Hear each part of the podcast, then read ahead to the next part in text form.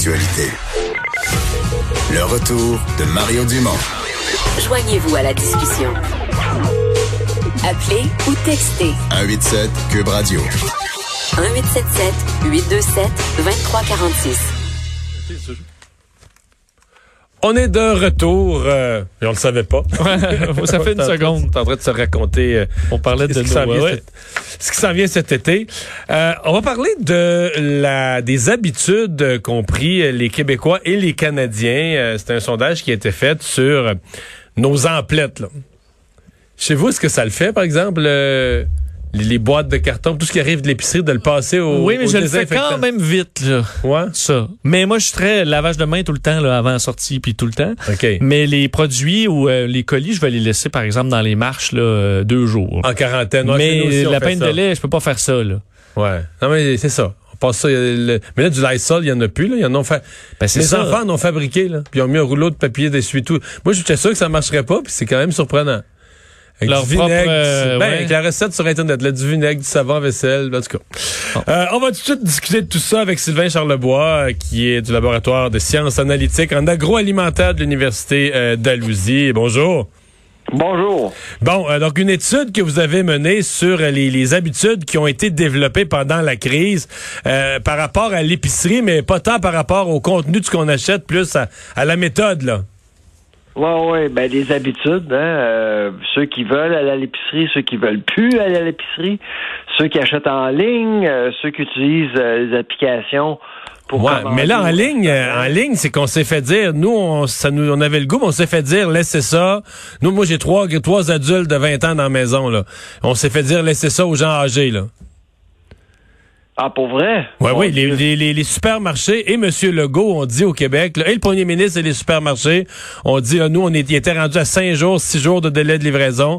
Fait qu'ils ont dit, Ok, là, laissez, les laissez les supermarchés, ça va. Oh, oui, les supermarchés, ça va. Pour les restaurants, moi, j'en doute, parce Ah. que les restaurants, je pense que Non. tout le monde... euh, Les restaurants, ça peut correct. Les restaurants, ça Ouais. correct. Ça, ça, on commence. C'est vrai, même en Nouvelle-Écosse, on nous dit, bon, pour commander en ligne, si vous n'êtes pas malade, puis vous n'avez pas euh, l'âge de 60 ans, euh, présentez-vous. Et euh, évidemment, en se présentant à l'épicerie, on se rend compte qu'il y a une ligne d'attente. euh, et ensuite, on, on croise un, un- un gardien de sécurité.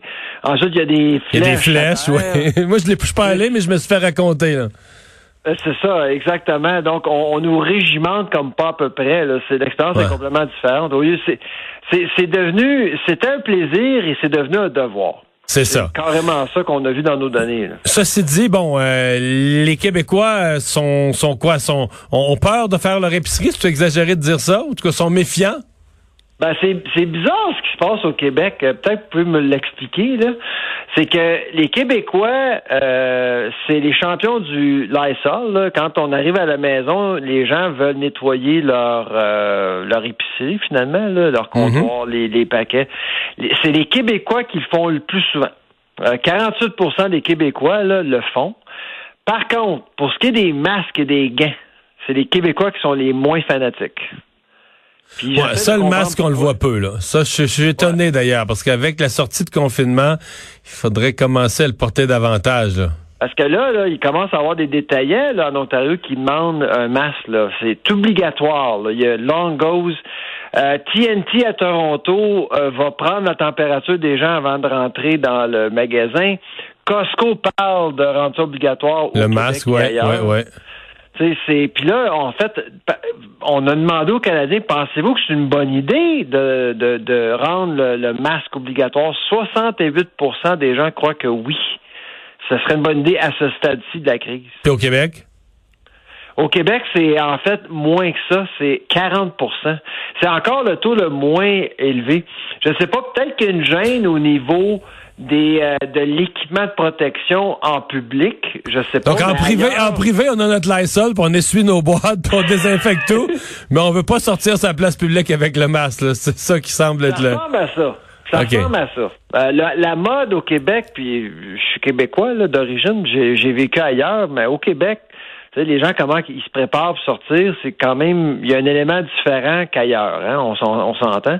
Alors, c'est certain que peut-être au Québec, il va falloir penser à, à styliser les masques un petit peu, euh, les gants aussi. Peut-être que les gens vont pouvoir euh, être tenté davantage à porter euh, des équipements de protection finalement. Mais c'est il y a des paradoxes au Québec, c'est certain par rapport à d'autres à d'autres régions du, hmm. Canada. Là.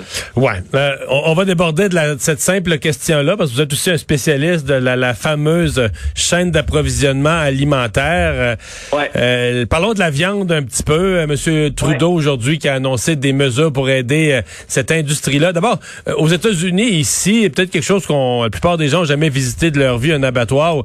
On a l'impression que c'est pas facile de respecter la distanciation là, à Yamachiche, en, en Alberta, aux États-Unis unis quand la maladie rentre dans un lieu de travail comme ça, elle semble se propager pas mal. Ah oui, ben il fait 4 degrés, c'est humide. Euh, si j'étais un virus, là, j'aimerais beaucoup, beaucoup une usine comme ça. C'est euh, vrai. Franchement. En plus vrai. que les gens sont proches l'un de l'autre.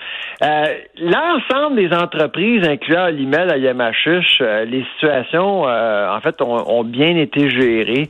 Il y a une exception à la règle, c'est High River. Cargill en Alberta. Sauf que c'est euh, gros, pas à peu près, là. C'est immense. C'est 35% de la, transformation bovine au Canada. Euh, avec Brooks, c'est 75% qui est pas trop loin. Euh, on a perdu le contrôle. c'est comme un peu à Yamachiche où il y avait des gens qui étaient transportés de Montréal à l'usine. Donc là-bas, c'était de Calgary à High River la communauté, le virus euh, s'est étendu comme pas à peu près. Il y a pratiquement 1000 cas de COVID liés à cette usine-là. Une seule usine, c'est le quart des cas en Alberta. les le quart des cas de la province sont dans une usine. Oui, ben sont liés à l'usine. sont liés à l'usine.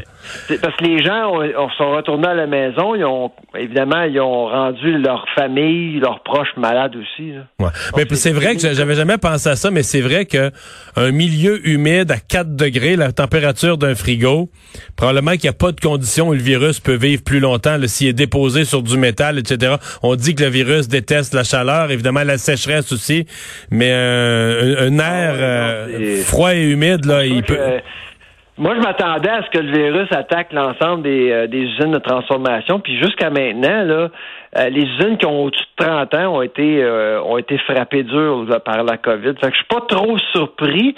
Mais jusqu'à maintenant, moi, je trouve que les, les entreprises gèrent bien la situation. Vous dire que les usines, les usines plus modernes s'en sortent mieux? Ah il n'y a, y a pas une usine de moins de 30 ans qui a été affectée jusqu'à maintenant. Ça ne veut pas dire que ça n'arrivera pas, mais les usines les plus modernes, où vraiment le design intérieur est mieux pensé, mieux réfléchi, ils n'ont pas été affectés par la COVID jusqu'à maintenant. Fait là, là l'usine euh, de High River de Cargill en Alberta, elle est repartie? Oui, depuis lundi, que j'ai déjà visité d'ailleurs. J'ai visité cette usine-là il y a cinq ans. Brooks, j'ai visité il y a sept ans. J'ai fait partie de, l'équipe d'enquête euh, du plus gros rappel canadien en 2012 avec Excel Food. Les usines vraiment qui euh, qui sont pas jeunes. Hein. C'est Brooks a 45 ans et puis euh, High River a 31 ans. Puis j'ai l'impression qu'on innover ici et là, mais sans vraiment jamais passer au design. Mhm. Donc, c'est pour ça qu'aujourd'hui, le fédéral offre de l'argent à des entreprises privées justement pour moderniser l'usine. Mhm. Oui, puis éviter euh, qu'elles qu'elles ne doivent refermer parce que ça, ça a créé de la nervosité pour l'approvisionnement. Euh, Sylvain Charlebois, merci d'avoir été là. Au plaisir. Au revoir. On fait une pause au retour. Emmanuel Latraverse. Mario Dumont et Vincent Dessureau. Le retour de Mario.